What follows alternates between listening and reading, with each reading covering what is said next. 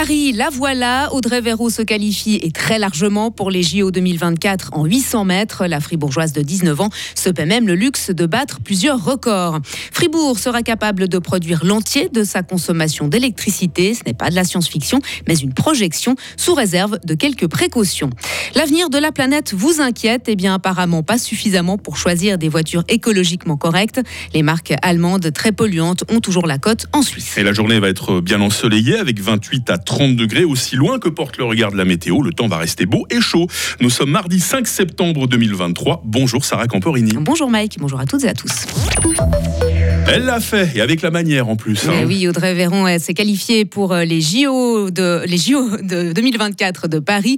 La fribourgeoise a couru les 800 mètres en 1 minute 58 secondes et 13 centièmes hier à Bellinzone, obtenant la troisième place, mais surtout en validant son ticket pour les JO avec une marge de plus d'une seconde. Dans la foulée, sans jeu de mots, la, la coureuse du CA Belfaux a battu le record fribourgeois sur la distance, le record national des moins de 20 ans, et réalise même la deuxième performance suisse de tous les temps. Bravo madame. En tennis maintenant, Carlos Alcaraz poursuit sa route à l'US Open. Oui, le numéro 1 mondial a battu l'Italien Matteo Arnaldi en 3-7. L'Espagnol affrontera en quart de finale le gagnant du match entre l'Allemand Alexander Zverev et l'Italien Yannick Sinner. Le Russe Andrei Rublev s'est aussi imposé en huitième de finale face au Britannique Jack Draper. Notre spécialiste des sports de ce matin, Marius Kam, reviendra sur toutes ces informations, notamment dans son journal complet de 7h15. Un canton de Fribourg pratiquement autosuffisant en électricité en 2050. C'est ce que vise la stratégie pour le photovoltaïque du Conseil d'État, mais à condition de multiplier la production d'énergie solaire par 6. En attendant, le canton aura encore besoin d'importer du courant en hiver à cause du manque d'ensoleillement et pour couvrir les besoins de la population dans tous les domaines. Léo Martinetti. Mobilité, chauffage, transition numérique, autant de domaines qui nous font consommer de plus en plus d'électricité. Pourtant, d'après les projections de la Confédération et du canton, les besoins des Fribourgeois devraient augmenter de moins de 30% d'ici 2050.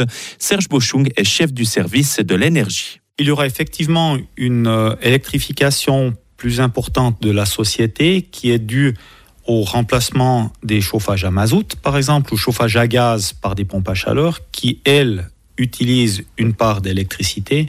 Mais globalement, la croissance, elle n'est pas si énorme que ça, dans le sens que l'efficacité de l'énergie électrique par rapport à l'énergie fossile se démontre dans ce contexte-là.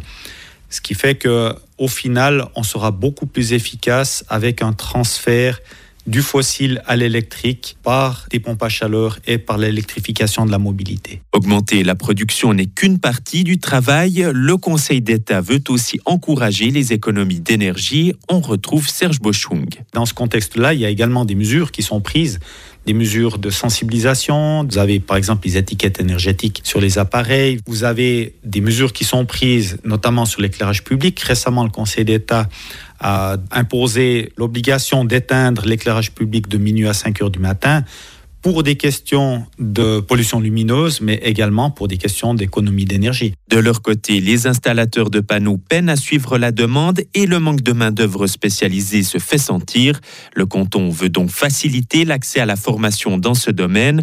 Un groupe de travail étudie la possibilité de créer des passerelles pour encourager les reconversions vers des métiers de l'énergie. Et le document précise aussi que les panneaux solaires seront installés en priorité sur des bâtiments déjà existants pour limiter leur impact environnemental. Elles, en revanche, sont loin d'être écologiques, Sarah, mais elles restent très populaires. Hein. Greenpeace a passé sous la loupe les modèles de voitures les plus vendus euh, des 30 marques dominant le marché en Europe.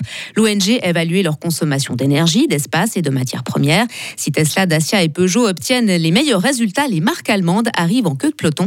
Les explications de notre correspondante à Berne, Marie Vieumier. Porsche produit les voitures les plus nocives pour le climat d'après le classement de Greenpeace, suivi de près par Mercedes, BMW, Audi et Volkswagen.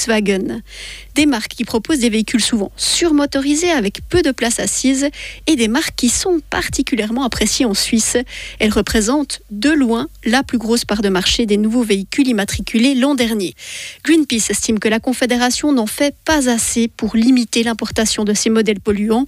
Le contrôle fédéral des finances a d'ailleurs dénoncé en mai dernier la faible efficacité des sanctions CO2 pour les nouvelles voitures de tourisme. Il estime même que ces sanctions sont contre contre-productives à certains égards, car elles incitent à importer des véhicules plus lourds. L'étude de Greenpeace montre qu'un trajet en vélo électrique utilise environ 80% d'énergie en moins qu'en voiture électrique. Et puis le prince, lui, s'intéresse aux avions solaires et au développement durable. hein. Ah oui, Alberto de Monaco a visité la base Solar Stratos à Payerne. Hier, il s'est ensuite rendu au laboratoire du Centre suisse d'électronique et de microtechnique à Autrive, dans le canton de Neuchâtel. Merci Sarah Camporini, l'info pour la première fois de la journée. On se retrouve dans quelques instants avec toute l'équipe pour vous dire bonjour et vous présenter la question du jour. Il va falloir courir après la question du jour aujourd'hui. Retrouvez toute l'info sur frappe et frappe.ch. La météo 6h06. La météo avec Frappe, votre média numérique régional. Nous débutons ensemble une nouvelle journée euh, bien ensoleillée. Il y a quelques grisailles euh, locales hein, ce matin sur le plateau. Il y aura aussi quelques voiles d'altitude en cours de journée. Les minimales 14 degrés à Charmey, 14 à Fribourg, 15 à Estavayer-le-Lac et 16 à Châtel-Saint-Denis. Et puis euh, les maximales 27 degrés tant à Bulle qu'à Romont, 28 degrés à Fribourg et à Payerne. C'est dans un mouchoir de poche tout cela. hein. Demain mercredi sera toujours bien ensoleillé. Nous retrouverons nos grisailles matinales en basse altitude, température minimale 15 degrés, maximale 30 degrés. Ces 30 degrés continueront de s'afficher au mercure jeudi, vendredi et samedi. Dimanche s'annonce un peu moins chaud et peut-être un petit peu plus orageux aussi, avec 28 degrés. Les Raïssa, c'est le prénom à la fête aujourd'hui, 248e jour. Nous sommes euh, mardi, nous sommes le 5 septembre. Il fera jour de 7h-5 à 20h.